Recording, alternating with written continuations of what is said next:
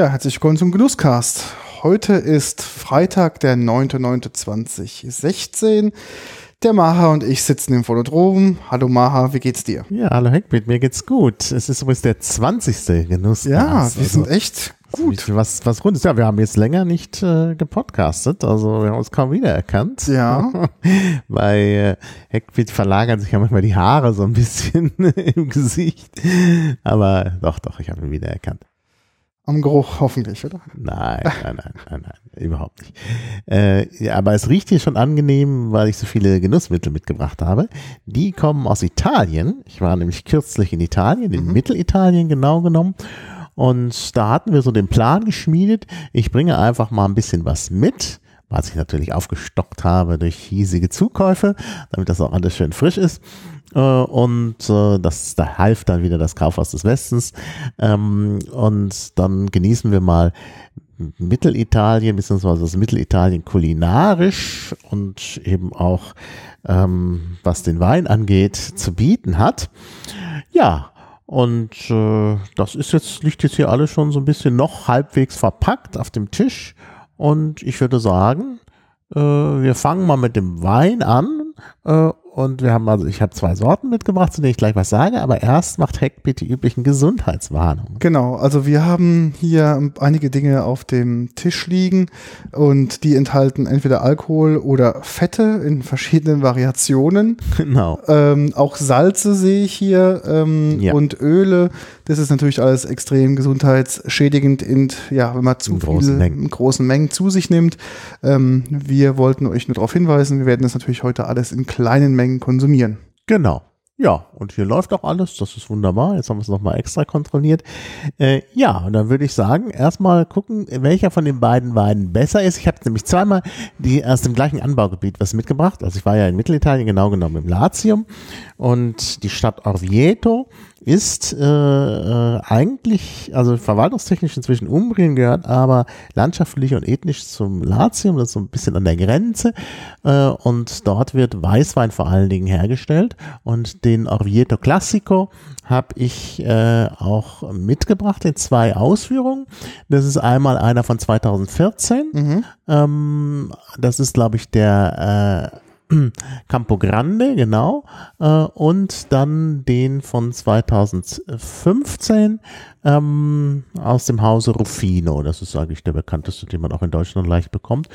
Ähm, Campo Grande gilt so ein bisschen als edel äh, im Vergleich zu Rufino, aber ich glaube 2015 ist der bessere Jahrgang. Und ähm, ja, äh, na, wir werden sehen. Äh, lass uns einfach mal, mal äh, probieren. Mit welchem wollen wir denn beginnen? Ja, lass uns mit dem, äh, machen wir der, äh, machen wir es chronologisch. Beginnen wir mit dem Campo Grande von 2014. Der ist, ähm, vielleicht, weil die Zuhörer das ja auch nicht sehen, die beiden Flaschen unterscheiden sich in der Farbe ganz extrem. Mhm, der, was wir jetzt ähm, als erstes trinken werden, den Campo Grande, das ist eigentlich eher so ein goldgelblicher Ton. Ähm, und der ähm, Rufino ist eigentlich eher so ein grünlicher Ton. Mhm. Ich finde allein schon diese Farbunterschiede äh, im Wein äh, sind schon sehr, sehr stark.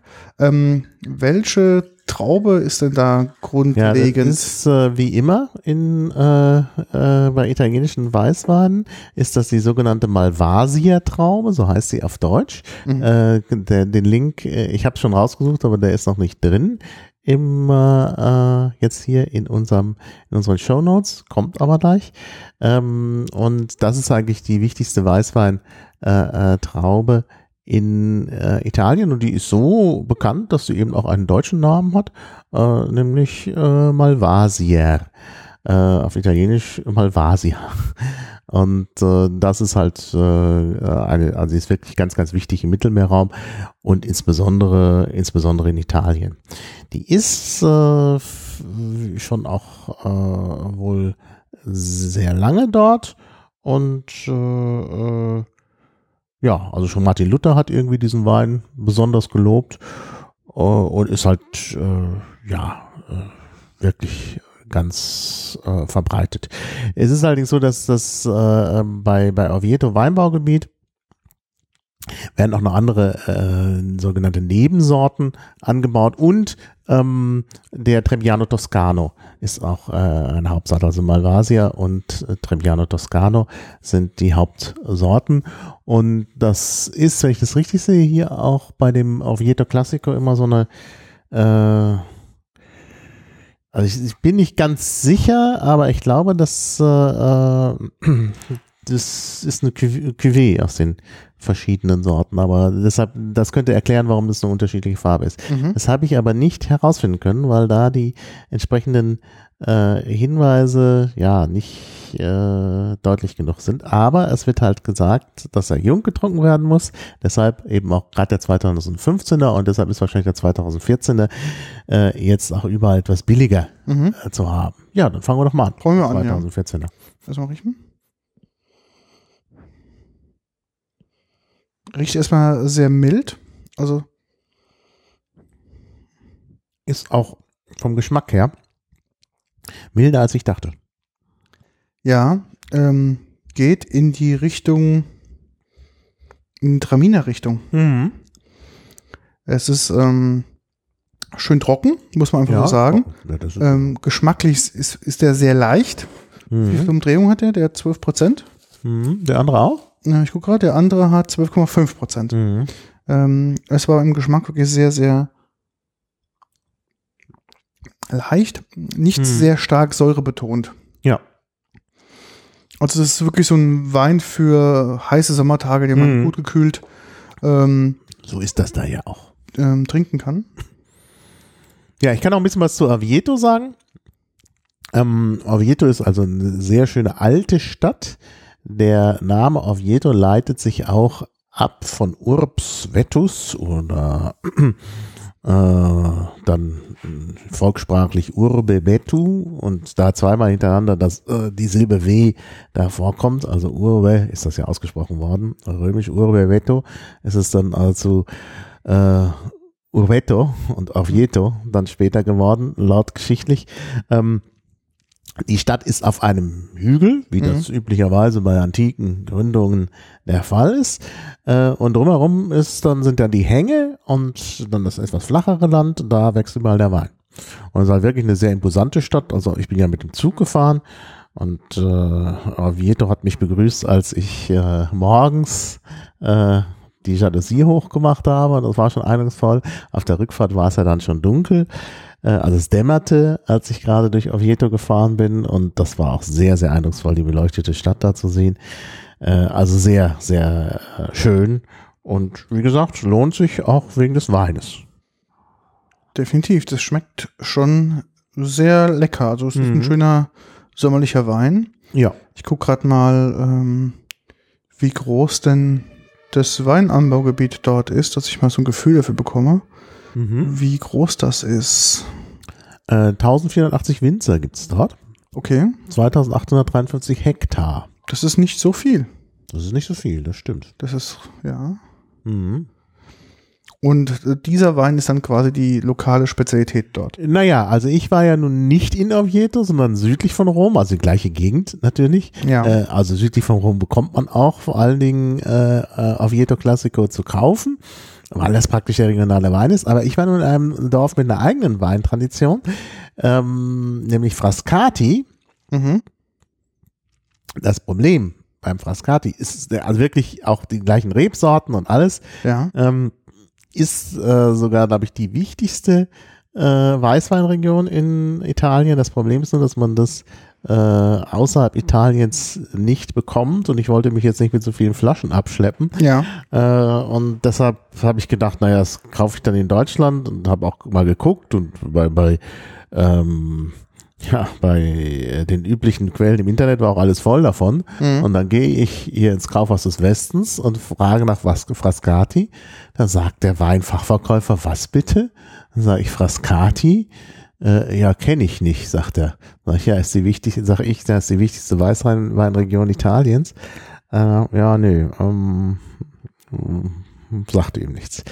Äh, Natürlich sehr enttäuschend, weil ansonsten sind die Leute eigentlich dort vor Ort eigentlich ganz fachkundig. Genau, genau. Es ist allerdings tatsächlich so, dass der in, in Italien, äh, das wurde mir auch erzählt, dass äh, der äh, Wein aus Frascati, obwohl es ja wirklich auch Latium ist, also die gleiche Region und auch, auch gleiche Rebsorten, ähm, dass der einen weniger guten Ruf hat als äh, eben der Oviedo.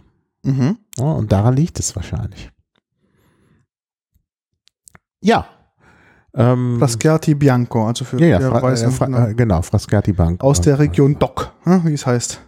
DOC ist ja eben das. Die Abkürzung, ne? Die Abkürzung, dass es äh, äh, äh geschützt ist. Geschützt ist, okay. Ja? Also äh, äh, Origine Controllata heißt es okay. DOC. Ja, oder äh, geschützte Herkunft. Geschützte Herkunft, ja, genau. Okay. Also Denominationen, äh, die Origine äh, Controllata, beziehungsweise auf äh, Französisch Denomination d'origine contrôlée. Also, sag ich jetzt mal. Mhm. Und äh, die, äh, äh, da geht es auch immer auch um die Region und äh, wäre dann also in diesem Fall das Latium mit den entsprechenden Unterregionen mhm. äh, und eben äh, Unterregion Frascati ist eben äh, wichtig, äh, beziehungsweise in diesem Fall die Unterregion Orvieto, die hier auch unter Latium äh, dann entsprechend, wo es an der Grenze zum, zu Umbrien ist, ist es, äh, äh, also ist sogar eine interregionale Region sozusagen zwischen Umbrien und Latium, aber ist hier gelistet unter Latium. Mhm. Ja, also tatsächlich praktisch die gleiche Gegend. Mhm. Ja, dann probieren wir doch mal den anderen, ja. oder wenn du soweit bist.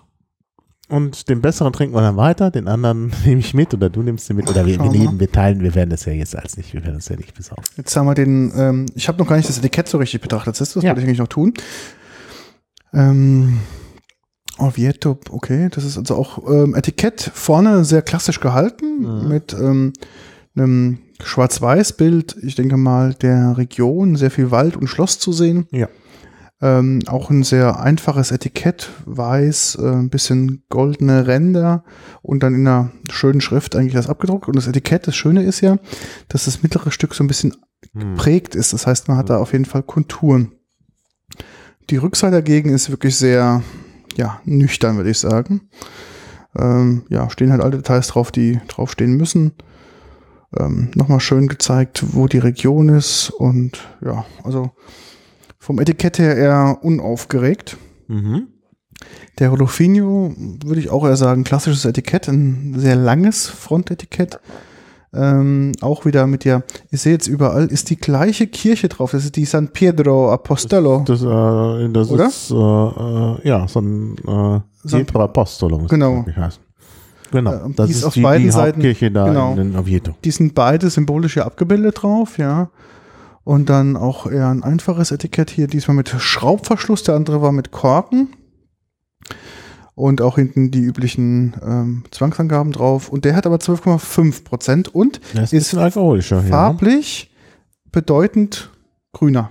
Ja, habe ich jetzt schon was ganz heller. Mir hast du schon was gegeben. Ich habe noch nichts genommen. Du hast noch nichts genommen. Der ist so richtig so grasgrün, so ein bisschen, also als ob da so ein Grasstrohhalm drin wäre, so reflektiert es ein bisschen. Und auch im Glas ist der mhm. wirklich fast weiß. Mhm. Also durchsichtig. Aber also sehr interessanter Wein. Oh, der hat vorne rum auf jeden Fall mehr Volumen. Mhm. Man merkt den Alkohol. Mhm. Man merkt den Alkohol. Hinten raus wenig Säure. Wenig also Säure, ja, wirklich ja. wenig Säure. Aber auch der Nachgeschmack lässt relativ schnell. Ja, ja, da ist der andere, glaube ich, besser. Ja. Der, also der andere hat einen intensiveren Geschmack, der auch ein bisschen nachhaltiger ist. Der ist vorne rum wirklich sehr, sehr intensiv, also sehr dick. Mhm. Und dann lässt er relativ schnell nach. ist interessant, denn der hat mehr Alkohol, aber den würde ich eher als Erfrischungsgetränk ja. als den anderen. Das ist ja. richtig. Ja. Ja, das ist schon wirklich interessant. Ja. Warum haben es denn die italienischen Weißweine so schwer? Ja, das kennt man nicht. Auch das, was nachher noch kommt hier an Essen, kennt man nicht. Das ist halt, es gibt so, ich, ich, das ist überhaupt gerade ein Thema, was mich sehr interessiert. Ähm, das ist vielleicht was, was mit dem Memen zu tun hat. Man hat so Vorstellungen irgendwie. Die Leute laufen rum mit Vorstellungen. Also äh, im Moment eben die Piratenpartei ist vorbei und so. Das ist so die allgemeine Vorstellung, ja. die auf nichts basiert irgendwie oder auf, auf irgendwelchen Dingen, die irgendwer gesagt haben soll.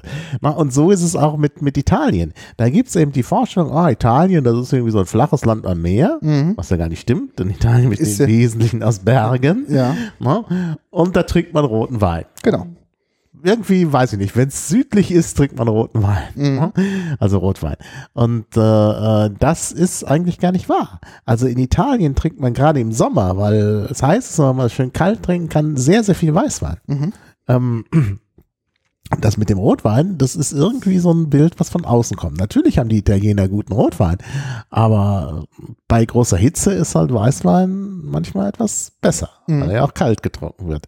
Also das äh, macht sich äh, ähm, bemerkbar. Und die andere Sache ist, äh, wenn die Leute an italienisches Essen denken, dann denken sie an Spaghetti und Pizza. Mhm. Und das ist überhaupt nicht traditionell italienisch. Gut, Spaghetti, das haben sie irgendwann mal aus China mit Marco Polo mhm. bekommen, also Nudeln. Aber eigentlich isst man dort, äh, naja, wenn man auf dem Land arbeitet, isst man halt Bohnen mit Speck. Mhm. Ne? Und dann isst man halt überhaupt viel Schweinefleisch. Gerade Mittelitalien ist also ein, ein Gebiet, wo man das muss ich jetzt für die Vegetarier einfach mal sagen, einfach unheimlich viel Schweinefleisch isst. Mhm. Wir haben aber das Gefühl, dass man da irgendwie ganz was anderes isst. Mhm. Und ich habe jetzt eben genau diese Dinge mitgebracht, die man in Mittelitalien isst. Das ist eben vor allen Dingen irgendwas aus dem Schwein. Das ja. ist hier in den Paketen, äh, also in, in, diesem Paket. Ähm, das nennt man Nordchineria, kommen wir gleich noch drauf, warum das Nordchineria heißt. Ähm, und das ist immer vom Schwein. Und das ist auch traditionell. Das ist eigentlich das Essen dort seit der Antike. Und auch die Art und Weise, wie man es macht, ist eigentlich schon uralt. Wir werden das gleich äh, im Einzelnen sehen.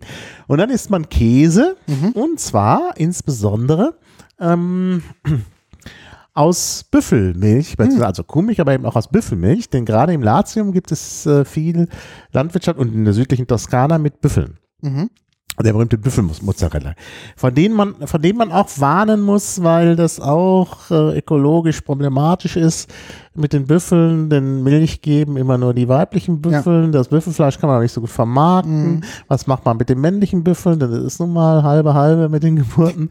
äh, die kommen dann meistens irgendwie auf undurchsichtige Weise um und so. Da ist also ganz, also Tierschutz äh, ist da nochmal ein ganz großes Problem. Äh, dennoch habe ich hier eben äh, Büffelkäse mitgebracht, einmal Büffelmozzarella, mhm. den kennt man auch hier in Deutschland. Ja.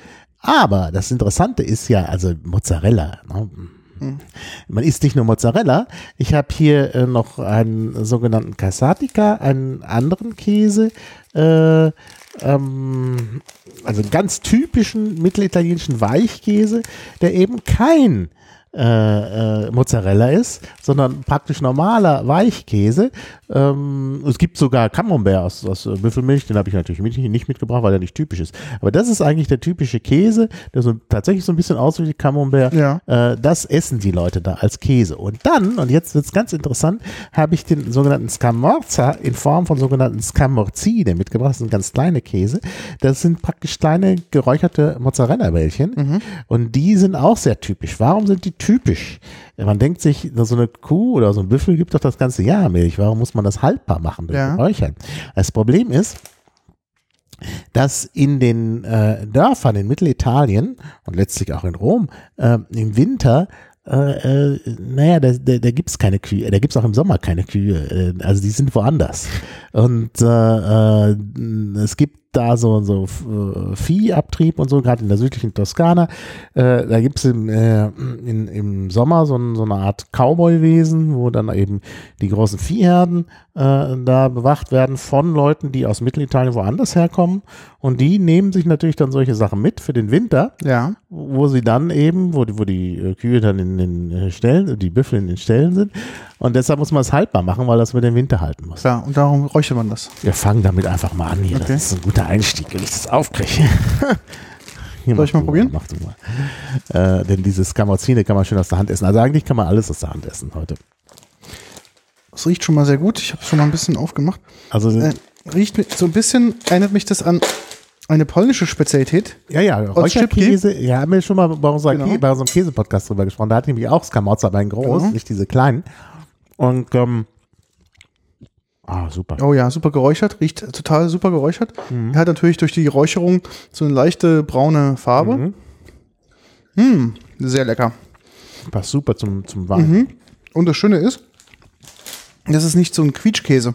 Ja. Manche geräucherten ähm, Käse, der ist ja so quietschig, aber der ist nicht ganz so stark, ähm, also die Rinde ist nicht ganz so stark geräuchert und dementsprechend ist der noch schön weich und Ja. aber hat einen tollen, mh, einen ganz tollen, ein ganz tolles Raucharoma. Ja.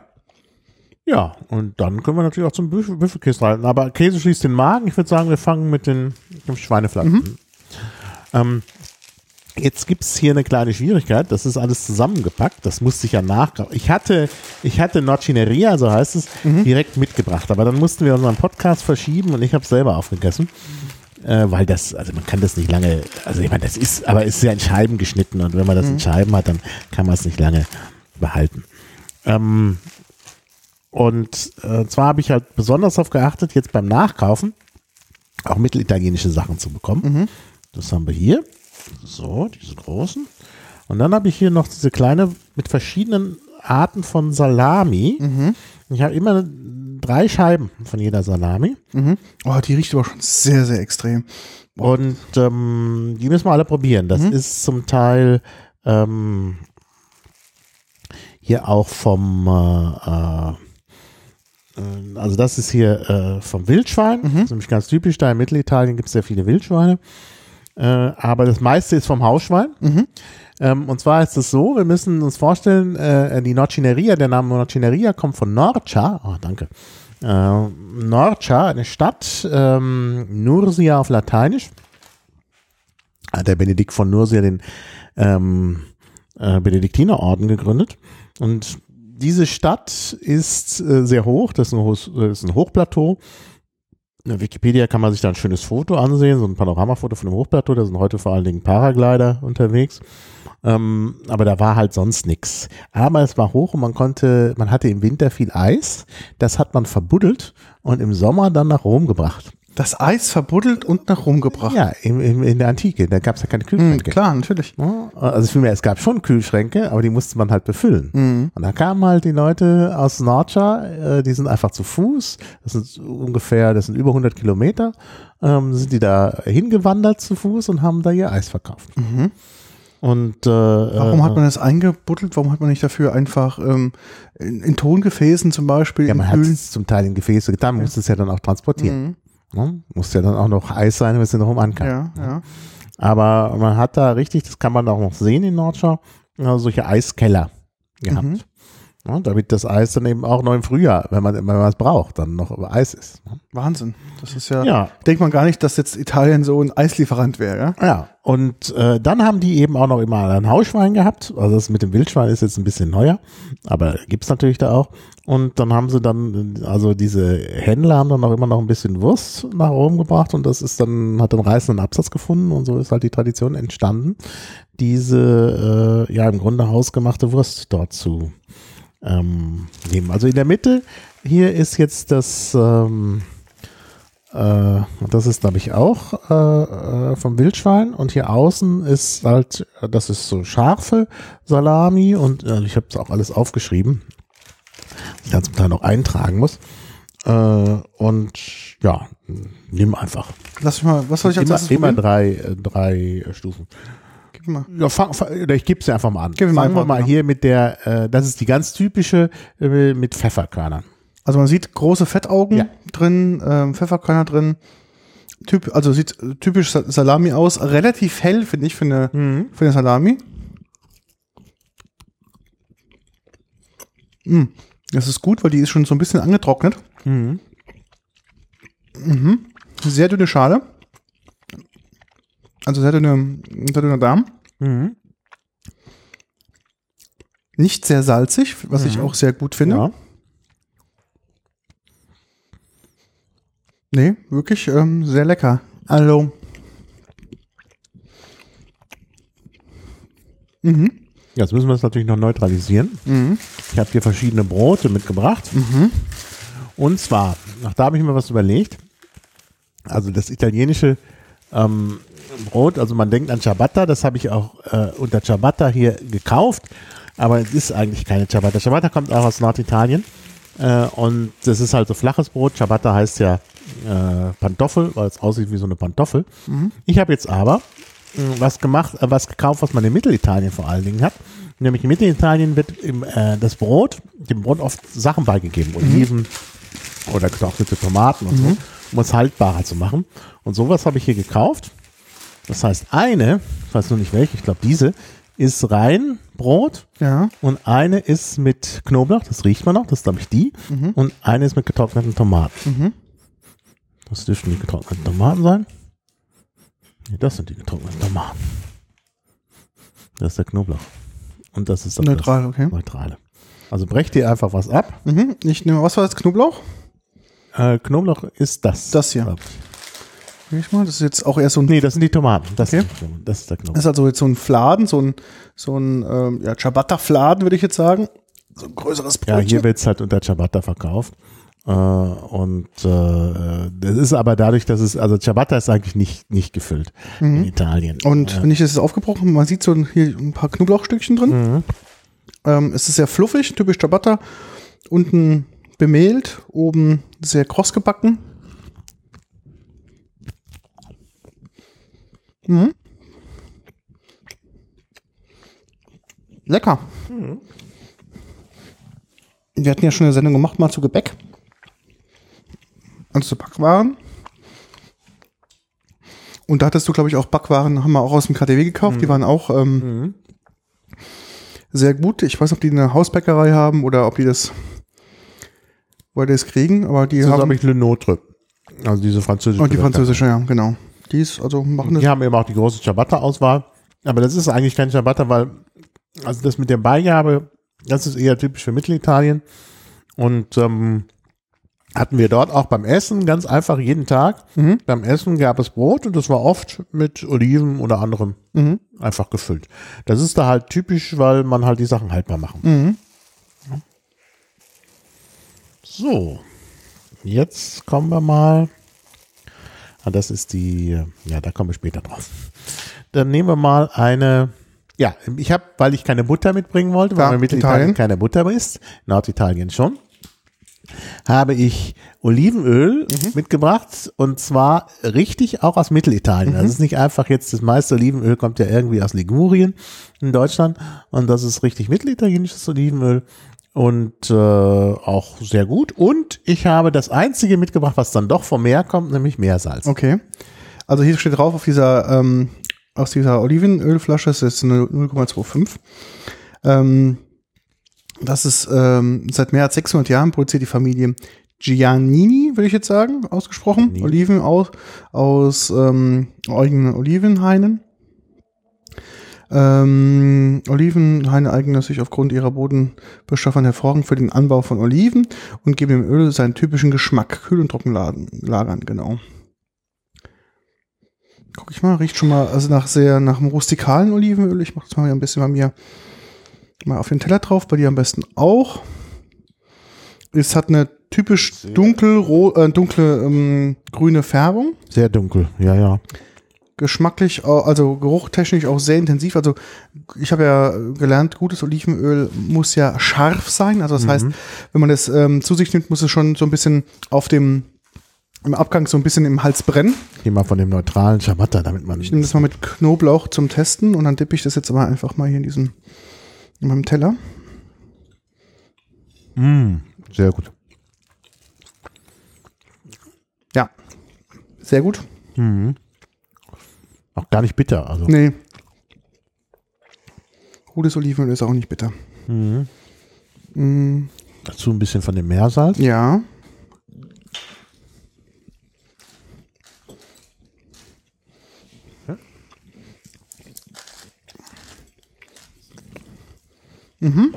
Also wir können auch mal eine Sendung über Olivenöl machen Ja. und über Salz. Über Olivenöl kann ich ja einiges dazu Über bei. Salz, das ist unglaublich. Ich habe heute beim KDW nach Salz geguckt, weil Ja. ich, also ich hatte zwar auch grobes Salz, aber ich hatte keine Salzmühle, die wollte Mhm. ich endlich mal haben. Weil das Problem ja bei Meersalz ist, ich wollte halt unbedingt Meersalz mitbringen, das hätte ich auch so für billig Mhm. haben können. Das kriegst du ja ab 1,48 Euro oder so. Mhm. Äh, auch hochwertiges. Das Problem ist nur, bei diesem Meersalz, du musst das mahlen. Mhm. Und wenn du keine Mühle hast, bist du halt aufgeschmissen. Ja, da möchte man natürlich die Mühle haben von dem französischen Hersteller Peugeot.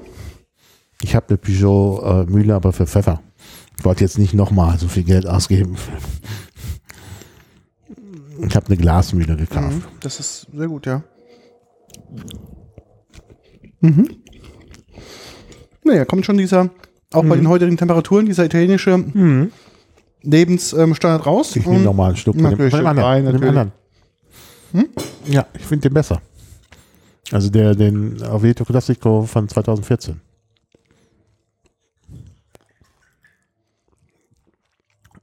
Wirklich gut. Also, also das Olivenöl ist klasse und, und dieses Salz Mhm. passt auch wirklich herrlich dazu. Passt sehr gut dazu. Also es ist tatsächlich auch italienisches Salz. Äh, Salz ist ja in Italien nochmal so ein besonderes Kapitel, weil es ja eine spezielle Salzsteuer gibt. Du kannst ja in Italien das Salz nur äh, in den Tabakläden kaufen. Aha. Ja, Sali Tabacchi, da gibt's das Salz.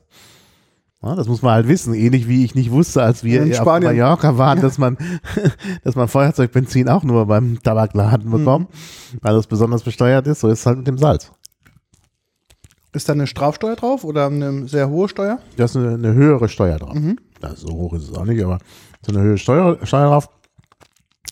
Das hat was damit zu tun, dass natürlich schon seit der Antike das Salz von Süditalien nach Norden transportiert wird. Und da hat es dann eben im Mittelalter und in der frühen Neuzeit sehr viele Betrüger gegeben.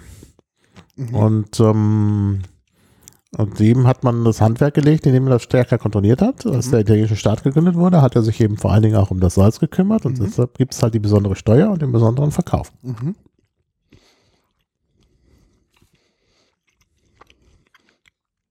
Das ist halt bis heute so geblieben. Muss man halt nur wissen, weil man plötzlich Salz sucht und nichts findet. Mhm, mhm. Das heißt, in den typischen Supermärkten wird man jetzt, also so, ein- also jetzt natürlich in den Ketten bestimmt schon, aber in den typischen Supermärkten findet man dann kein Salz? Ich glaube nicht, auch in den Ketten nicht. Muss das Salz im Tabakladen kaufen. Okay. Ja, ungewöhnlich, aber so ist das halt. Mhm. So, wir machen mal weiter mit unserer Salami. Ja, bitte. Denn wir sind ja sogar zeitlich beschränkt heute. Mhm. Also, ich gebe dir jetzt mal diese. Ja. Das ist halt jetzt hier so eine, mh, äh, wie heißt es, Wildschweinsalami? Also riecht nicht sehr stark nach Wild, hat, man sieht weniger Fettaugen, also die sind auch kleiner. Mhm.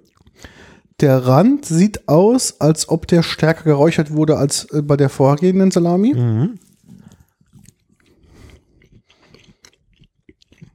Mhm. Geschmacklich merkt man, dass es wild ist. Mhm. Ich gebe dir noch eine Scheibe, weil ich von der irgendwie. Das könnten unter. Nee, das ist eine andere. Ah, jetzt merke ich das. Das ist eine andere. Also ich habe zwei Wildschweinsalamis, die unterschiedlich gewürzt sind. Und zwar mh, die eine mit Fenchel, das ist, habe ich die mit Fenchel. Ich glaube auch, ja. Die hat nämlich an dem Rand noch ein bisschen was dran kleben. Ja. Sieht ansonsten aber optisch genau gleich aus. Also auch sehr viele kleinere Fettaugen drin. Ja. Auch sehr dicht. Mhm. Ja, die ist mit Fenchel. Ja. Also auch sehr lecker. Mhm. Ja, und dann habe ich noch diese. Das ist auch eine Wildschweinsalami. Okay. Die hat wieder größere Fettaugen. Riecht auch wieder sehr stark nach Wild. Und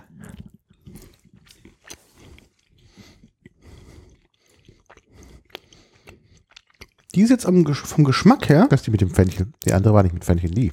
Mit Fenchel. Nee, die Farbe mit Fenchel. Ja. Die ist die, wieder schärfer. ah, die hat so ein bisschen. Ähm, Ah, doch, das ist die mit Doch, Fenchel. das ist der Fenchel. Das ist der Fenchel, ja, ja. genau. Das andere war nämlich mit Knoblauch. Das ist mit Fenchel, das ist mit Knoblauch und das ist, glaube ich, einfach nur Wildsalami. Ohne alles. Ist Fenchel in der Region typisch? Also ja, macht man da sehr viel? typisch. Macht man viel mit Fenchel. In welchen Zubereitungsarten außer innerhalb der Salami? Wie? In allen. Also Fenchelgemüse ist ganz typisch. Ja. Im Salat wird das gemacht. Mhm. Also hast eigentlich, wir hatten oft Fenchel. Wir hatten es entweder als Salat ähm, oder eben als Gemüse. Mhm. Auch so, so äh, als gebraten. Also es gab einmal, das fand ich sehr lecker. Ähm, obwohl das Essen jetzt in diesem Tagungshaus nicht so toll war, aber da hatten sie so eine Gemüsepfanne gemacht, da war zum Beispiel war Radicchio drin Mhm. und eben auch Fenchel. Sehr lecker. Ich mache ja auch ähm, Fenchel ähm, italienische Art. Mhm. Ist, also hatte ich mal so vom Ricardo seiner Mutter beigebracht bekommen. Schönen Gruß an Ricardo. Und seine Mutter natürlich. Ähm, dass ich halt einen ganzen Fenchel nehme. Mhm. Den schneide ich in der Mitte auf. Und dann kommt natürlich in eine Pfanne sehr, sehr viel Butter, Mhm. etwas Olivenöl und ähm, Knoblauch. Und dann lege ich die Hälfte des Fenchels praktisch mit der aufgeschnittenen Seite nach unten rein und Mhm. brate den in dieser Butter, Olivenöl, Knoblauch-Geschichte mit an. Super. Und dann kommt obendrauf dann zum Schluss, wenn der so schon gut angebraten ist, der Deckel, die Temperatur geht runter. Und dann kriegt, steigt praktisch das ganze Olivenöl, Butter, ähm, Knoblauch, Aroma in ähm, den Fenchel so mit rein. Und der lässt sich, Super. hat er, der trotzdem noch, ist der bissfest, aber er lässt sich halt gut schneiden. Mhm. Und dann holt man ihn raus, ähm, typischerweise ein bisschen Pfeffer drauf und Parmesan. Mhm. Und dann war's das. Ja. Parmesan habe ich heute nicht, weil der nicht aus Mittelitalien ist, sondern aus Parma, wie der Ja, aus. Parma. So, Was jetzt, jetzt? hast du die berühmte äh, Salami oder Salume di Napoli, Mhm. die aber nur so heißt, weil die auf na- neapolitanische Art gemacht ist, also scharf gewürzt. Mhm. Die ist aber auch äh, aus äh, Mittelitalien. Okay. Ist erstmal bedeutend größer, das Stück von der Salami. Hat auch größere Fettaugen drin. Mhm. Riecht auch schon etwas pikanter, muss man einfach so sagen. Mhm. Sehr dünne Haut. Mhm. Und die ist trockener und, oh, bedeutend schärfer. Ja. Das heißt, wenn man, wenn man die abbeißt, dann fallen eher so Stückchen Mhm. ab, als dass man das als Masse zu sich. Oh, die ist aber ordentlich scharf. Ja. Mhm. Nimm zur Beruhigung vielleicht noch ein bisschen Brot. Brot, ja. Ah, Ich nehme mir noch mal ein bisschen von dem Knoblauchbrot, das ist ja super. Also dieses Knoblauchbrot, da kann ich mich hier reinlegen. Ein bisschen Olivenöl. Bist du noch mit Olivenöl versorgt? Ich bin ja versagt, ja.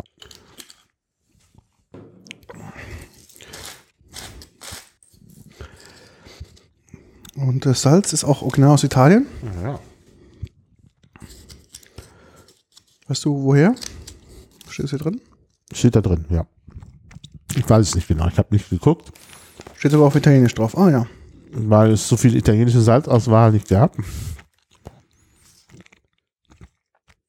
Ich habe einfach genommen, was ich konnte. Mhm. Aus der Toskana steht hier drauf. Ah ja. Ist auch eine sehr schöne Mühle, muss man so sagen. Die lässt sich gut anfassen. Ja. So, jetzt kommen wir noch zu den Spezialsalamis. Bin ich mal gespannt, was es da so gibt. Also, wir haben hier einmal eine. Ähm, das ist die, ähm, wie heißt sie? Salume di ähm, Montepulciano. Mhm. Die wird ähm, mit dem Dresder von, bei der Weinproduktion ähm, eingerieben und bekommt dadurch so einen besonderen Geschmack. Also Montepulciano liegt natürlich in einer Weingegend in der Toskana. Ähm, die Wurst kommt eher aus Mittelitalien, also Toskana ist ja auch noch Mittelitalien. Aber das ist eben eine besondere Spezialität. Wollte ich eigentlich nicht nehmen, aber ich habe mir gedacht, die muss ich einfach auch nehmen, weil das so eine, so eine tolle, so einen tollen Geschmack hat. Also die ist auch etwas ähm, nicht ganz so stark getrocknet wie die vorgehende. Mhm. Etwas kleinere Fettaugen. Auch die Salami an sich ist etwas kleiner.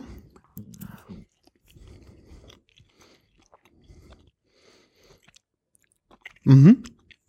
Man schmeckt zum Schluss doch diesen Dresder Mhm. mit durch. Das, also ich glaube, das ist ganz, ganz viel in der Haut, merkt man das. Die Haut hat ganz viel Geschmack davon aufgenommen. Ja, und dann habe ich noch diese, die ist auch nochmal scharf gewürzt. Mhm. Und ähm, ja, heißt irgendwie Spezialato, Also Spezialsalami. irgendwie spezial. Mhm. Äh, die wollte ich eigentlich auch erst nicht kaufen, aber dann meinte die Frau, die neben mir, die auch was kaufen wollte, nehmen Sie die, die ist super. Und äh, ja, Auch wieder kleiner, auch kleinere Fettstückchen drin. Auch wieder stärker, glaube ich, ähm, stärker getrocknet. Die ist ähm, Mhm. schon wieder, ja. Auch pikant gewürzt, aber nicht wirklich so scharf wie die. wie die Neapolitaner. Mhm. Aber ähm, auch sehr gut. So, jetzt kommen wir zur ganz zu, zu einem ganz typischen Gericht in Mittelitalien, nämlich der Porchetta. Porchetta ist so eine Art Schinken, aber vom Spanferkel. Ja, richtig. Deshalb Porchetta ist das kleine Schwein. Und es gibt eigentlich überall in Mittelitalien dann auch in den Städten ähm, so Stände, wo das auf dem Grill ist. Äh, häufig nicht so, wie wir das äh, hier kennen, dass das Ganze, dass das Gesicht des Schweins noch zu sehen ist, sondern meistens ist es nur der Mittelteil. Und dann kann man sich da Sachen abschneiden lassen und kriegt das dann im Brot äh, äh, dann serviert. Jetzt musst du hier, weiß ich nicht, wie ich das mache. Ich gebe dir mal hier so ein Stück. Das Einfach zu Fuß, zerfällt, genau. Das ja, es zerfällt. fällt halt. Das ist halt das Problem. Genau, das ist also ein, ein typischer Schinken, auch mit schön Fettrand drauf. Mhm. Das sieht man. Ähm, gekochter Schinken, der dann, glaube ich, geräuchert wurde. Das weiß ich Und gar nicht, der hat geräuchert ist. Gewürze drin. Ne? Der ist mit Gewürzen versetzt. Der ist mit Gewürzen, genau. Und äh, aber wird normalerweise mit der Kruste äh, direkt so serviert. Das wird Mhm. an, am Stück gegrillt und dann äh, bekommt man das. Also das ist eigentlich das Typische, was man halt überall in Mittelitalien, wenn man jetzt nicht irgendwie groß essen gehen Mhm. will, kann man sich irgendwo so Porchetta holen, wenn da ein Markt ist oder so. Es gibt ja da diese überdachten Mer Markthallen. Mhm. Da gibt es immer einen Verkäufer, der sowas verkauft. Direkt vom Spieß. Also ein sehr, sehr filigraner Schinken. Der ist Mhm. wirklich sehr, sehr zart, sehr fein. Ähm, tolles Aroma, tolles Gewürz. Also der ist irgendwie Mhm. Ja. sehr schön gewürzt. Ich glaube, da ist ein Kräuter drin. Also irgendwas an Ja, ist ein Kräuter, drin. Ein Kräuter drin. Weißt du denn, wofür man den hier braucht? Ja, sicher weißt du das. Na klar. Ja. Wofür braucht man den? Was, für, um was zu kochen? Ähm, was, warte mal, lass mich überlegen. Echt? Mit Porchetta. Nur echt mit Porchetta ist quasi Carbonara. Genau. Eins meiner Leibgerichte. Ja. Hast du auch schon mal mir gegessen, gell? Ja, hab ich schon gegessen. Aber bei dir bin ich jetzt gar nicht mal so sicher. Du hast noch nicht meine legendäre Carbonara gegessen? Ihr habt eine legendäre Bolognese gemacht. Ich war eingeladen zum Carbonara-Wettstreit und es gab Bolognese. Aber war auch sehr gut. Bei der. Carbonara brauche ich ja auch ähm, Gegner und keine Opfer. Genau. Ja, jetzt kommen wir zur Mortadella. Typischerweise, ja. Mortadella ist auch in ganz Mittelitalien verbreitet. Äh, sind so große Würste. Ich habe immer früher gedacht, das käme von dem Wort Mort Mortaio, der Mörser, weil die so wie so ein Mörser halt aussehen. Aber Ja. die kommen tatsächlich von dem Wort Myrte, man früher da Myrte reingemacht hat, um es zu würzen. Ja. Und das macht man halt heute nicht mehr. Heute wird üblicherweise in der, in der klassischen Mortadella Pistazien und Pfeffer Genau. werden da verwendet. Hier, klassische Mortadella. Warte, ich muss ganz kurz noch mich nochmal anmelden. Genau, die sind große Mortadella. Scheiben, große, große Fettstückchen drin. Ja. Sehr, äh, ähm, ja, sehr soft. Also so ein, ähm, bei uns in Deutschland sagen wir, glaube ich, Aufschnitt zu sowas, gell? Ähm, ganz dünner, ganz dünner Rand. Genau, Pistazien drin und schwarzer Pfeffer. Man sagt auch Mortadella, aber die deutsche Mortadella ist kleiner. Die Scheiben sind kleiner. Das ist die ähm, italienische, die heißt in Italien das Mortadella di Bologna, muss aber nicht direkt aus Bologna sein, kann also auch wie hier in diesem Fall wahrscheinlich aus Mittelitalien sein. Also ich habe gleich eine, die wirklich mittelitalienisch ist, bei der weiß ich es nicht. Die wurde im KDW verkauft, das Mortadella, kann sonst woher kommen. Ich konnte es nicht herausfinden. Verkäufer wusste es auch nicht. Also die klassische Mortadella. Und gleich kommt die mittelitalienische Variante dazu. Die unterscheidet sich dann wohl scheinbar, ja. Mhm. Ja, was tut man rein in Mittelitalien? Das Ähm, hat Umbrien, was andere Leute nicht haben. was hat Umbrien, was andere Leute nicht haben? Du sagtest ein hoher Anteil an Büffeln und Schweinen. Mhm. Gibt es da bestimmte Gräser, die da wachsen? Ja, bist nah dran, ist aber kein Gras. Kräuter? Nein. Ist keine Grau Blumen? Ah, nee. Was mehr, hat mehr mit Essen zu tun. Mehr mit Essen zu tun. Hm, komm nicht drauf. Ich kann da auch deine Gestik nicht wirklich äh, deuten. Ja, ich wollte sagen, hat hier so einen Deckel und dann geht's zusammen und unten ist ein Stiel. Wein. Nein. Ein Männlein steht im Walde, ganz still und stumm. Na, Pilze. Pilze, na. Und diese wachsen gar nicht so mit, mit Deckel und so, also mit Hut, sondern das sind Trüffel. Ah, okay. Also Trüffel, also Umbrien lebt vor allen Dingen durch den Trüffelverkauf und wir haben jetzt hier Weißer oder, äh, oder Beides, beides. Weiß oder schwarz? Weiß, weiß und schwarz, aber insbesondere die teuersten weißen Trüffel Mhm. kommen aus, aus Umbrien. Und hier haben wir, Oh ja, mal ein Do Oh Gott, die riecht aber sehr, sehr intensiv nach drüben. hier haben wir die Trüffel Mortadella, die auch ganz typisch für, für Mittelitalien, für Umbrien vor allen Mhm. Ist. Sonst eigentlich sehr ähnlich, auch dicke Fettaugen, ähm, etwas weniger Pfeffer und natürlich keine Pistazien, dafür Trüffel. Und die riecht wirklich sehr, sehr intensiv Mhm. nach Trüffel. Bin ja großer Trüffelfan, muss Ja. ich sagen. Mhm. Wir machen mal einen Podcast über Salz, Ja. denn ich war heute am Salzregal, wollte mehr Salz kaufen Mhm. und es roch derart nach Trüffel, Mhm. weil es vier Sorten Trüffelsalz gab. Trüffelsalz gab. Da habe ich gedacht, ich brauche dieses Trüffelsalz. Aber ich habe es dann doch nicht mitgenommen. Ähm, aber wenn wir mal was über Salz machen, ich habe auch die Salzsorten gefunden, die wir in Mallorca gekauft haben. Mhm. Gab es da auch. Also alles da. So. So, die Reste Salami packe ich mal zusammen. Das hatten wir ja alle schon. Können wir dann aufteilen. Ähm, wie ist denn da, sagst du was zur Forschungsreise, wie ist denn da so der, der normalmenschliche Tagesablauf? Sind es, ähm, sind die Leute, wie, wann gehen die arbeiten, wo gehen die arbeiten? Nun ja, ist da so der also größte ich war ja? In Frascati südlich von Rom. Das ist so seit der Antike die Sommerfrische der Römer, weil es halt da immer so einen leichten Wind gibt und es nicht so schrecklich heiß ist wie in Rom. In Rom ist ja nicht auszuhalten. Also Mhm. ich bin ja dann auch auf der Rückfahrt erstmal nach Rom und ich bin ja bald erschlagen worden, als ich dann plötzlich den Temperaturunterschied merkte. Von Frascati zu Rom. Ähm, also die ganzen Römer hatten da ihre Villen. Der Nachbar von Frascati, Monte Porzio Catone, heißt Monte Porzio Catone, weil der, der alte Cato, nee, der jüngere Cato, eine Villa hatte. Und das hat sich fortgesetzt. Also in Frascati, das antike Tusculum, da gibt es dann auch äh, Villen aus dem Mittelalter der frühen Neuzeit. Wenn man auf dem Hauptplatz ist, Piazza Marconi, in Erinnerung an den Erfinder der, äh, des Rundfunks. Ähm, da sieht man oberhalb des Platzes eine riesige Villa, Villa, die Villa Aldo Brandini. Das waren so Adelige, also die äh, zu Geld und Reichtum gekommen sind als Höflinge beim Papst. Und äh, die haben sich da so eine riesige Villa hinsetzen lassen. Und äh, ja, jetzt ist da natürlich nicht mehr so viel los in Frascati. Ähm, und gut, es gibt Leute, die arbeiten im Weinbau da und dann Aber mit so wenig Anbaufläche kann es ja auch nicht so Ja. viel sein, gell? Ja, das ist halt, äh, ja, da wohnen ja auch nicht so viele Leute. Also viele haben so kleine Geschäfte und so, also es gibt ja viele kleine Geschäfte. Tourismus spielt natürlich eine große Rolle.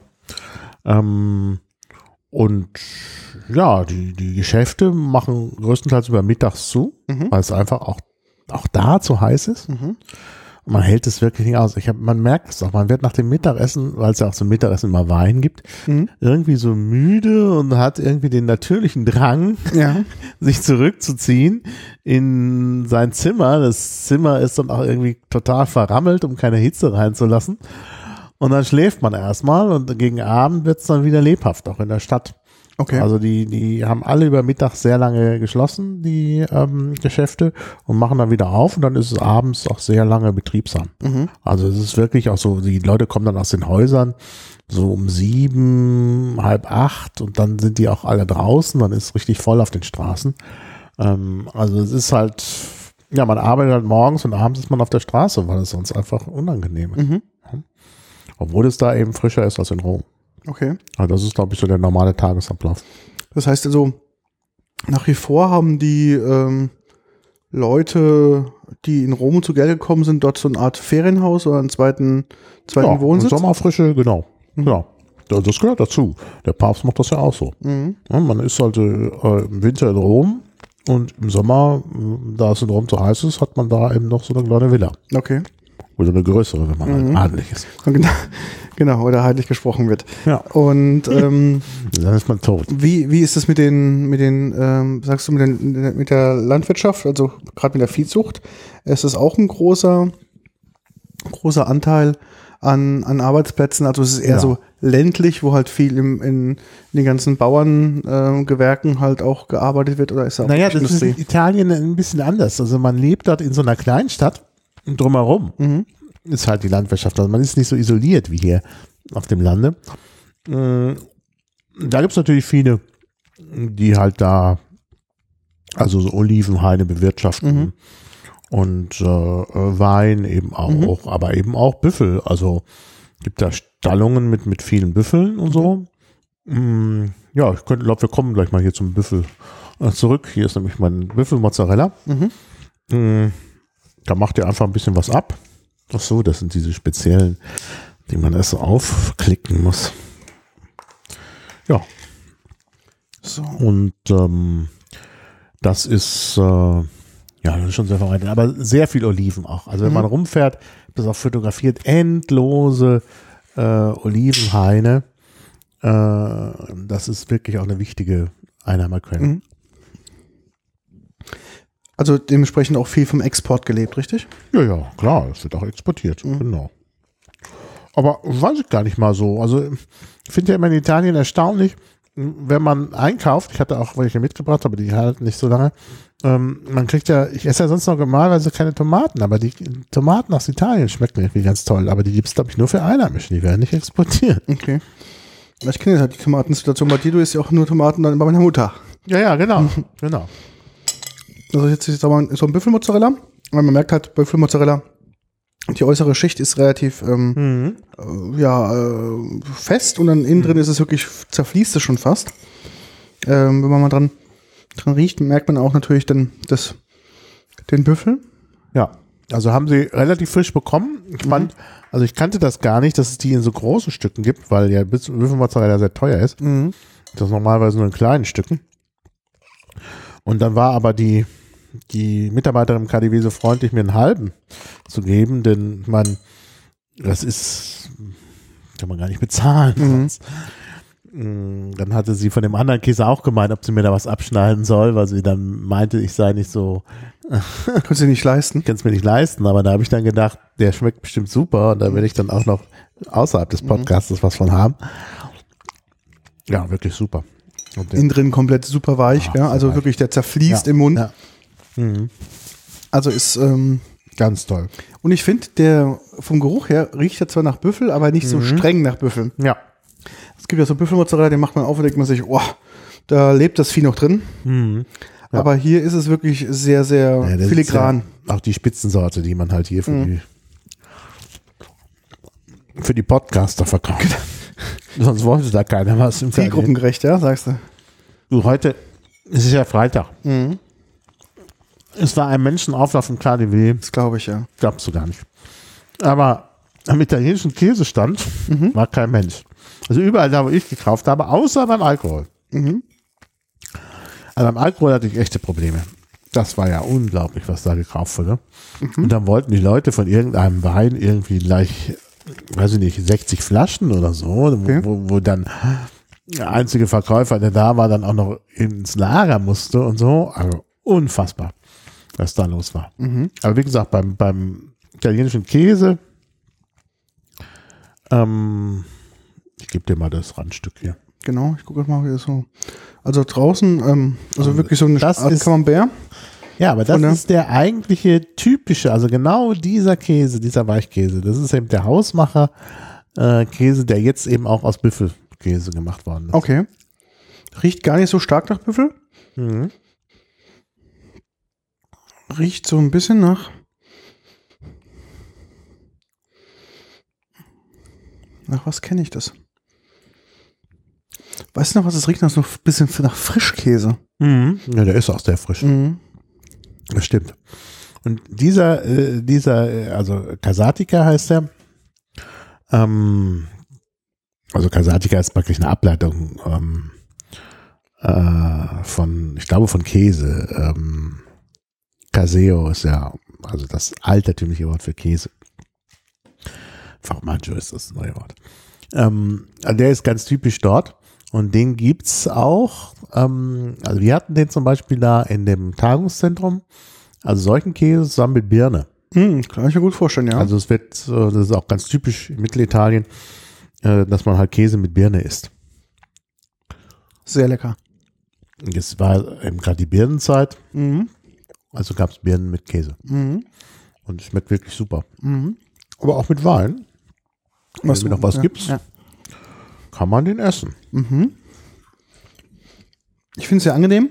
Die ähm, Schale ist relativ fest. Der Inhalt relativ weich. Das heißt, bei solchen Camembert ist das teilweise das Problem, dass du schneidest da auf und der zerläuft der gleich, den kannst du gar nicht so richtig essen. Na, ist eigentlich kein Camembert. Es ist immer, er ist ja Büffelkäse und Ja. es ist so ein, ja, so ein mh, äh, frischer Büffelkäse. Ne? Also Camembert trifft es, glaube ich, nicht. Wirklich. Das ist ja, ist ja so ein, sieht aus, wenn du das kaufst, wie so ein großer, wie so ein länglicher Kuchen, so ein bisschen wie so ein Ciabatta. Mhm. Und die schneiden dann so Scheiben ab. Mhm. Sehr gut. Also, der hat einen schönen Eigengeschmack, ist aber nicht zu dominant. Mhm. Ähm, ja, ist innen drin schön, schön weich, schön frisch. Mhm. Trotzdem eine relativ harte Schale, dass er halt in Form hält. Also, Genau. schöne Farbe. Ja, und dieser Casatica ist eben der normale Käse, während, während halt äh, Mozzarella, naja gut, das gibt's natürlich, weil man das braucht für die Pizza Mhm. und so, aber es ist jetzt nicht so das Typische, Mhm. ähm, sondern solcher Käse, und der ist eben auch aus Büffelmilch, das Mhm. habe ich gedacht, das nehme ich mal mit. Ich gucke gerade mal, wie das so geschrieben wird. Kasatika. Mit C. Ja, Vielleicht finden wir es in der Wikipedia.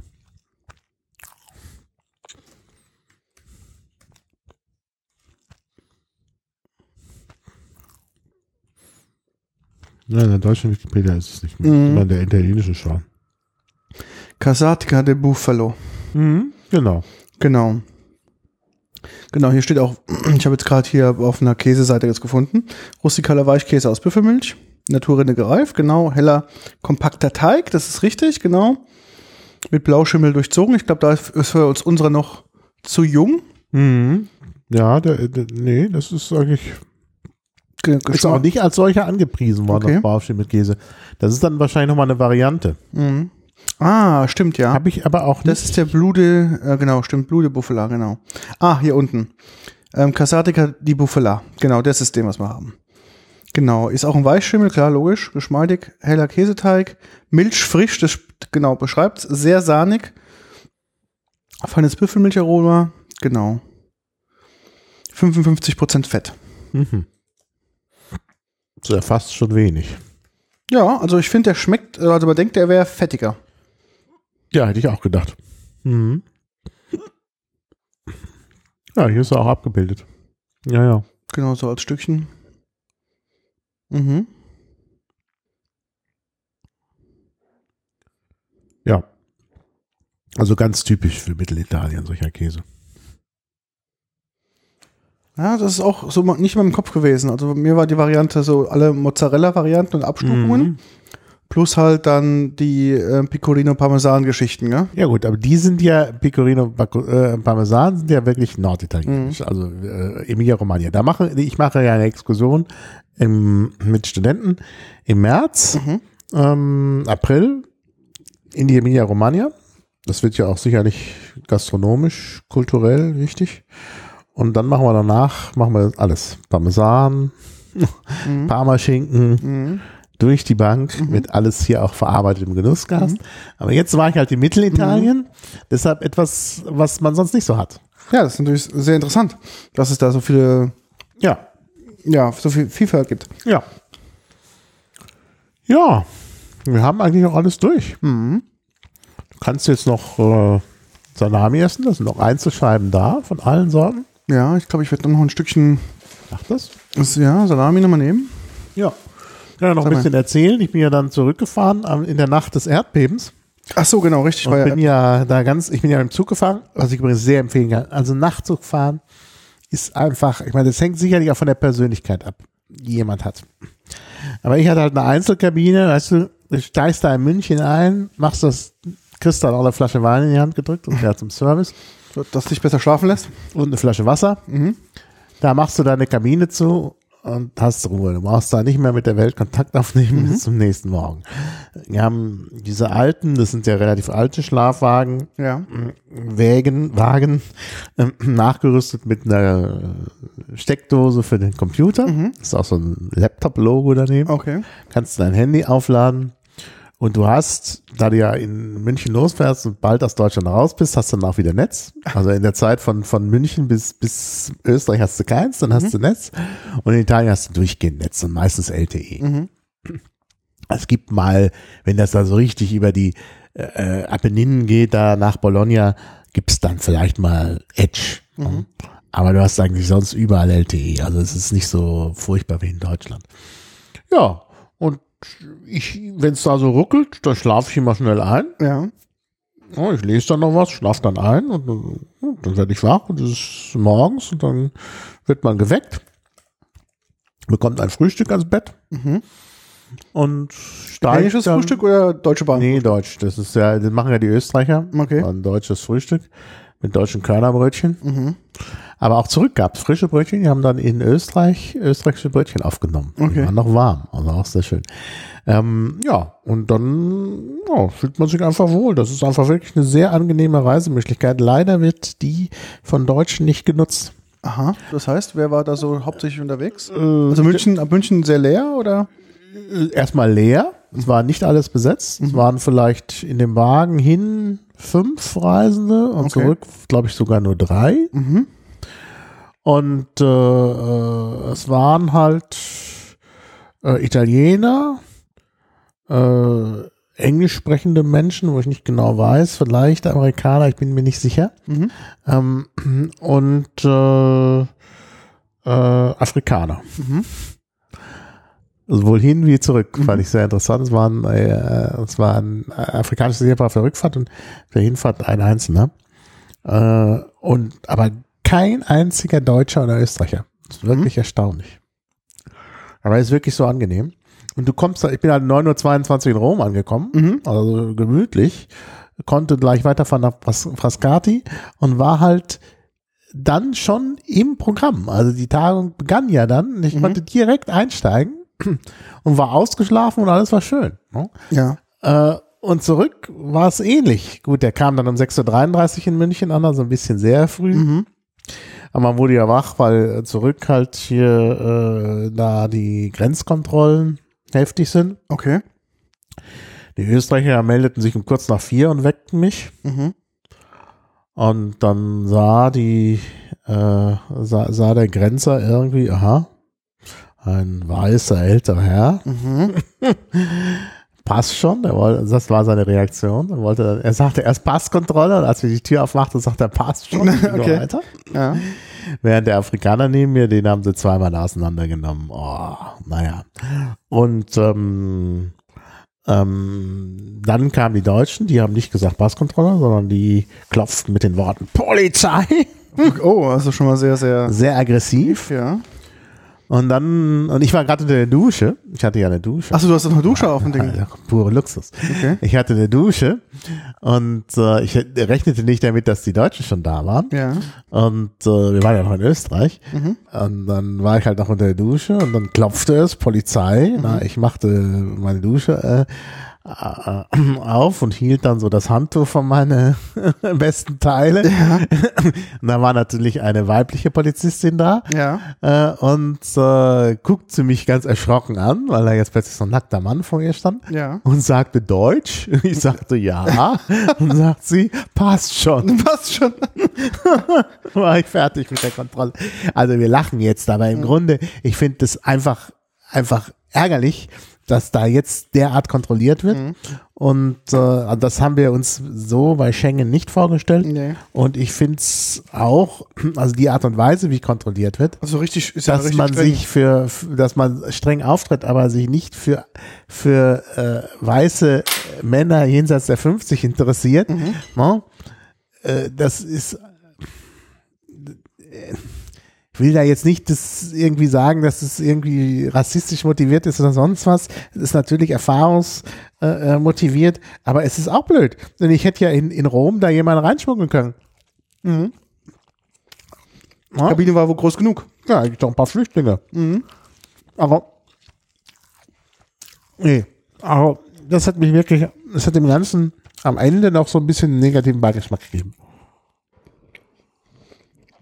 Aber ansonsten kann ich das Reisen mit dem Nachtzug wirklich hundertprozentig empfehlen. Ist nicht ganz billig, aber es ist halt unheimlich bequem und vor allen Dingen, wenn ich geflogen wäre, der einzig brauchbare Flug zurück. Ich hätte nach dem Mittagessen aufbrechen müssen, so bin ich erst am späten Nachmittag losgefahren. Kannst du, konntest du den Tag noch der Konferenz noch Ja. mitnehmen, sozusagen? Ja, ich hätte äh, gegen Mittag aufbrechen müssen, mh, damit ich den Flug um 18.10 Uhr kriege. Da muss man ja zwei Stunden ähm, ähm, vorher da sein. Dann ist man irgendwann in, in Frankfurt. Dann hätte ich einen Zug bekommen. Nach, nach, nach Berlin wäre schon gar nicht mehr möglich gewesen. Da war der letzte Zug schon weg. Okay. Dann hätte ich nur noch nach Bamberg gekonnt. Dann ähm, 22 Uhr noch was über Nürnberg mit der Stunde Aufenthalt in Nürnberg. Okay. Ich wäre um 1.18 Uhr in Nürnberg gewesen, äh, in, äh, Bamberg gewesen, also zwölf Stunden Unterwegs, ja. unterwegs. Mein Ziel Berlin hätte ich gar nicht erreicht. Ja. Ne? Z- äh, Trotzdem zwölf Stunden unterwegs und halt immer nur gewartet. Denn ich meine, die Reisezeit ist natürlich dann wenig. Und so, gut, dieser Nachtzug fährt natürlich langsam und hält immer wieder mal, weil er halt länger, langsamer fährt als ein Tagzug. Aber man hat immer das Gefühl, dass man reist. Und das ist doch besser als dieses Theater da, also, oh. also ich muss wirklich sagen, das ist, das Zugfahren ist angenehm, leider etwas teuer. Was war der Preis jetzt du normalerweise? gar nicht wissen. Also die wollten 430 Euro von mir haben. Hin und zurück? Ja. Okay, also Gut, das war natürlich jetzt auch erste Klasse mit Einzelkabine. Das kostet natürlich ein bisschen mehr. Gut. Aber ich hätte in der Business Class für 380 Euro fliegen können. Und in der Economy Class gab es Flüge in eine Richtung ab 86 Euro. Okay, ja. Lufthansa, wo mhm. also German Wings. Ja. Also das ist jetzt schon sehr teuer, finde ich. aber du sagst, bezüglich des Komforts, Ein bisschen das ist, Salami. das ist selbstverständlich. Ich nehme mal die, die ist so schön scharf. Das ist mein Ding. Ähm, du sagst Komfort und alles ist auf jeden Fall gerechtfertigt. Ähm, wie war das so ansonsten mit Bordservice? Also, äh, wenn du geschlafen hast, hat dich ja keiner mehr ähm, belästigt, sozusagen. Ja, ich hätte halt, ich war halt österreichisch bewirtschaftet. Mm, Ich hätte aus der Mikrowelle Sachen bekommen. Gulaschsuppe, Okay. was die so haben. Also ist, äh, gibt Essen und Trinken, wenn man will. Und eben Frühstück ist inklusive und eine Flasche Wein und Wasser ist inklusive. Okay. Abends. Und wie groß ist das Bett? Wie muss ich mir das vorstellen? Wie breit? Wie lang? Normal. Das ist für eine Person. Okay. Also 90 breit, Ja. 1, 2 Meter lang. Zwei Meter lang. Mhm. Es war sehr, ich fand es sehr lang für mich. Ich bin ja nur 1,75. Und ähm, schöne harte Matratze. Mhm. Also, wie gesagt, ich bin wirklich, ist ja wie wenn man in der Wiege liegt, das schaukelt ja immer so ein bisschen. Ja. Gab ja auch in der Nacht ein Erdbeben, was ich dann nicht mitbekommen habe, weil es sowieso geschaukelt hat und ich schon ähm, weit genug nördlich war. Das wäre vielleicht auch bei der Rückreise ein Problem gewesen mit dem Flugzeug, ja? Ja. Oder wenn ich halt im Zug gewesen wäre, einen Tag später, hätten sie vielleicht erstmal die Strecke kontrolliert und es hätte Verspätungen gegeben. Ach so, genau. Weil die Strecke war jetzt noch weit genug weg, aber wenn es da Erschütterungen gibt, dann müssen sie natürlich erstmal gucken, ist da alles in Ordnung? Ja, ist da die Brücke in Ordnung, sind die Gleise noch in Ordnung? Und da war es ganz gut, dass ich vier Stunden vorher aus dem Gebiet raus war. Nee, nee, einen Tag später wäre problematisch gewesen. Okay. Also Glück gehabt in dem Sinne. Ähm, und gut, natürlich hinzus war es ja, also rückzus war es ja auch dunkel, aber bestimmt ist auch die Strecke landschaftlich ähm, sehr, Sehr schön. Sehr schön, ja. Sehr schön. Ja. Die ganze Strecke eigentlich. Man kann es auch tagsüber machen. Das ist auch nicht ganz so teuer, aber tagsüber ist natürlich sehr lang. Mhm. Was, also wie lange ist die Reise insgesamt von München nach Nach Rom wirst du direkt gefangen, ne? Ja.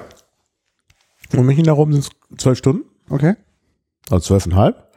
Ähm, Im Nachtzug, tagsüber geht's deutlich schneller. Tagsüber sind es, glaube ich, glaub ich, neun Stunden oder neuneinhalb oder zehn oder so. Ich weiß es nicht mehr genau. Also es ist deutlich schneller. Mhm. Muss dann aber umsteigen und hast dort die Schnellverbindungen da in Italien. Ja. Und dieser Nachtzug zuckelt halt sehr langsam. Aber es war für mich halt angenehm. Und vor allen Dingen war auch schön, ich bin ja mit einem Kollegen, der nach, nach Parma wollte, ähm, noch von Frascati nach Rom gefahren. Mhm. Da hatten wir beide noch etwas Zeit bis zum Zug. Dann waren wir da noch äh, in so einer Kneipe. Äh, Kneipe in der Nähe vom Bahnhof, die, die ich aber kannte, wo man ganz vernünftig bedient wurde. Da habe ich noch eine Sfogliatella gegessen. Das ist so ein spezielles, ähm, ja, so eine Art Blätterteig. Aber ähnlich wie der Baumkuchen werden so Schichten, also in der Mitte ist so eine Quarkfüllung, werden so Schichten Teig drum gemacht und Ja. immer einzeln gebacken und dann die nächste Schicht. Okay. Sodass du so äh, ganz viele knusprige Schichten Mhm. hintereinander hast. Jetzt habe ich eine Spezialität aus Neapel.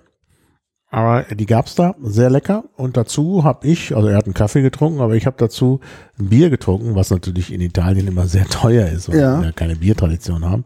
Aber es war ganz gut, so ein Peroni.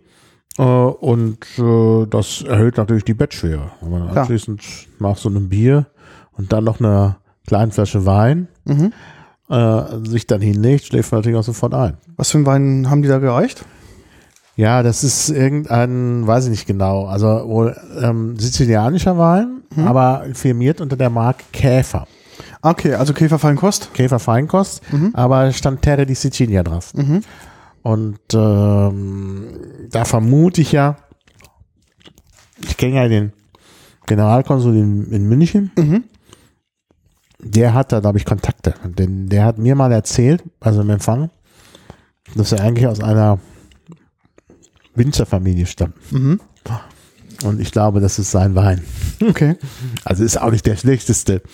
Nur wird natürlich bei Käfer alles für Für teuer Geld verkauft. bei Geld verkauft. Aber gut, ich hatte es ja von der Deutschen Bahn geschenkt bekommen. Mhm. Und das ist dann so eine 025 Flasche. Ja, so eine 025 Flasche, so eine kleine Flasche. Also sehr, ja. Also eher so eine, ja, so ein, so ein Betthupferl als. Ja. Ja, mehr brauchst du ja. nicht. Dann hast du halt noch so eine Flasche stilles Mineralwasser. Auch so eine kleine Flasche, aber das reicht ja für die Nacht. Auch da ein italienisches oder Nee, nee, Adelholzer. Altenholtens? Okay. So wie wir schon mal besprochen hatten.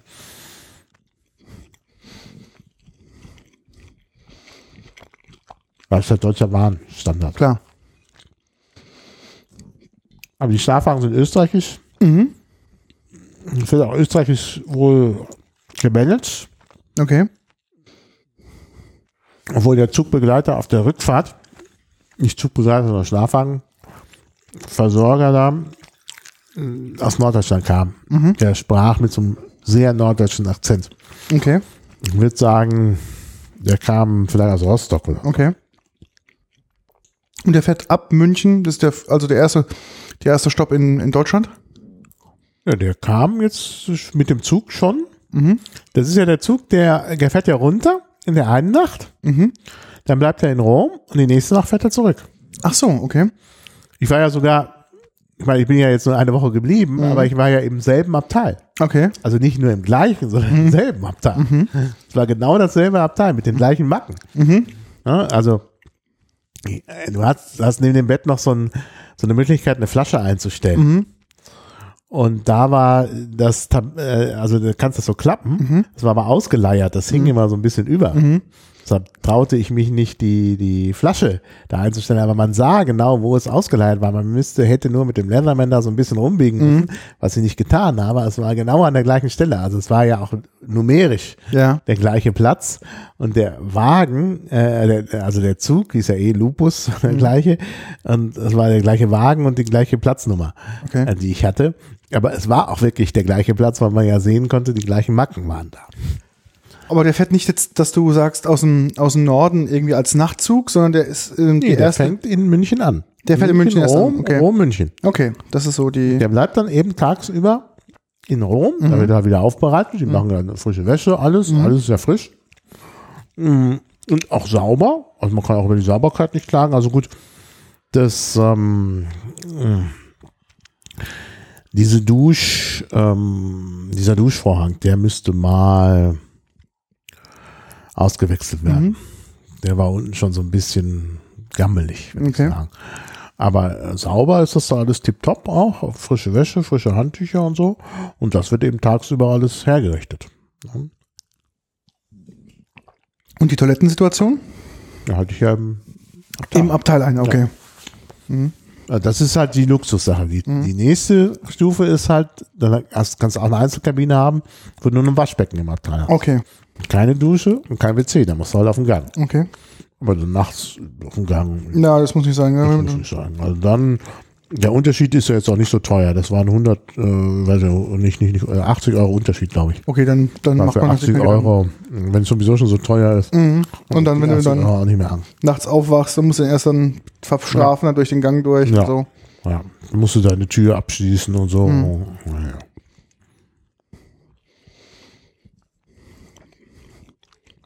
Aber so war das sehr angenehm. Also kann man wirklich nicht sagen. Also ich, ich, ich mag diese was entschleunigte Art des Reisens Mhm. mehr. Was heißt entschleunigt? Beim Flugzeug ist man auch entschleunigt und da ist man entschleunigt durch Warten und das ist halt nicht mein Ding. Ja, Und ich möchte auch nicht immer so behandelt werden an den Flughäfen. Weißt du, du musst dich da kontrollieren lassen ja, behandeln dich da immer wie Schwerverbrecher. ja. Bei der Bahn wirst du halt wirklich noch wie ein Fahrgast behandelt. Mhm. Meine, selbst in Rom, ich meine, Rom, Roma Termini ist ein riesiger Bahnhof, wo auch viel Aufwand betrieben wird, auch mit Kontrollen und so. Du kannst nicht einfach so auf den, den Bahnsteig, du musst da erstmal deine Fahrkarte vorzeigen und so.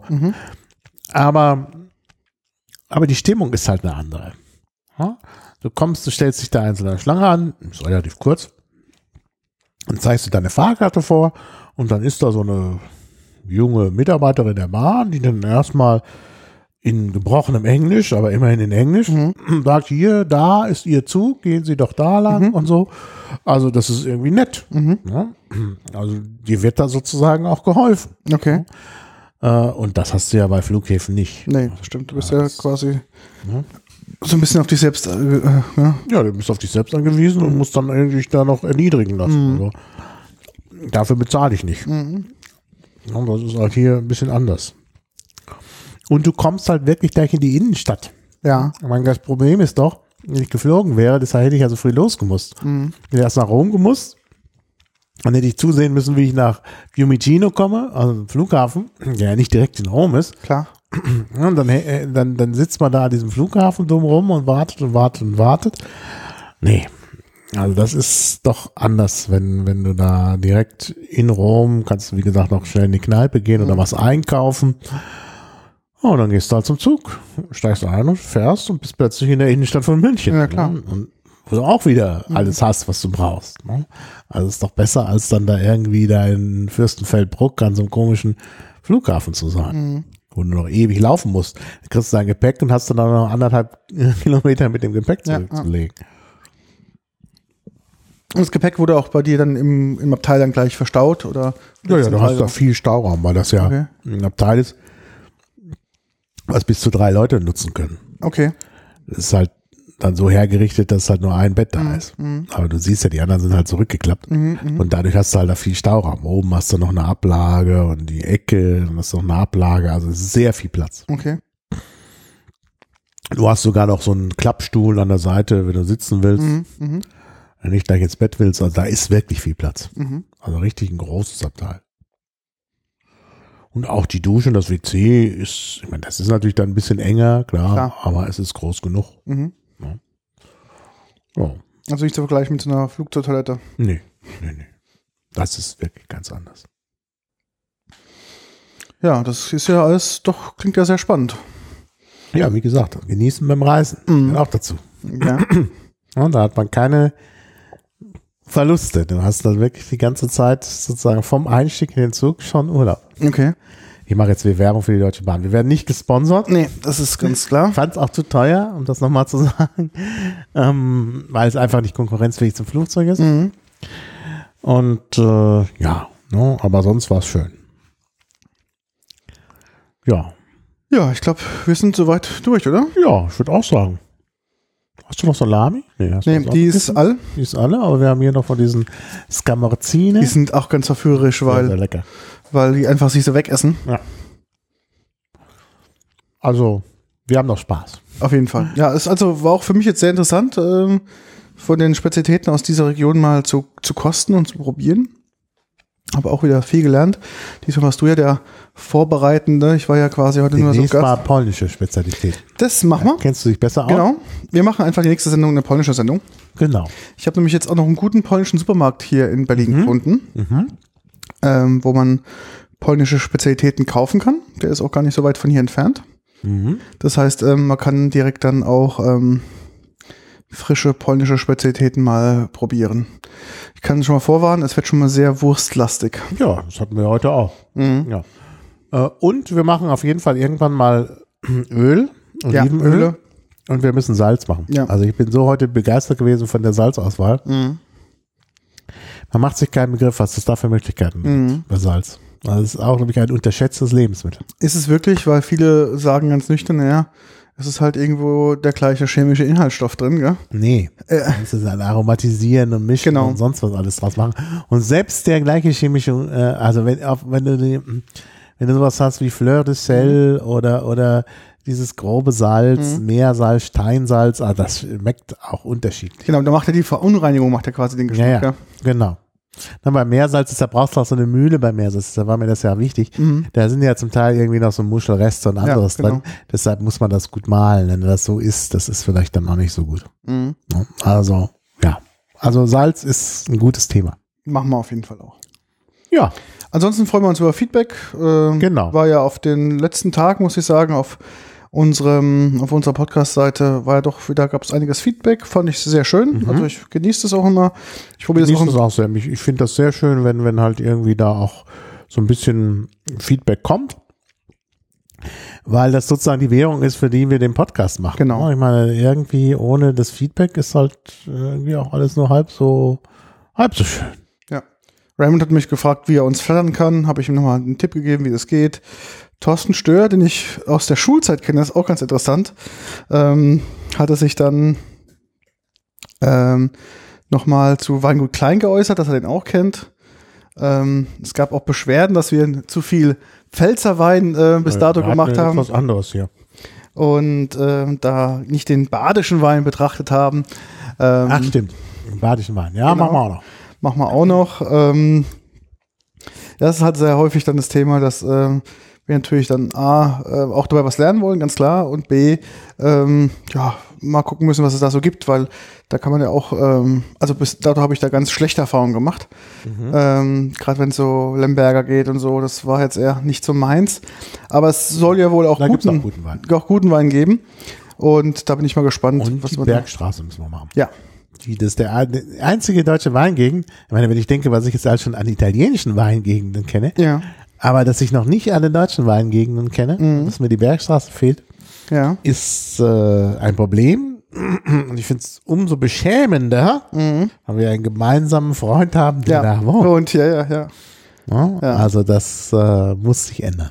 Ja, das kann man ja vielleicht mal über den Kanal vielleicht auch mal antriggern, dass der mal. Aber hallo. Äh, da mal uns was mitbringt. Sein. Ja, also es gibt genug Themen und wir freuen uns auf ein Wiederhören. Genau. Wir danken uns für die Zuhörer.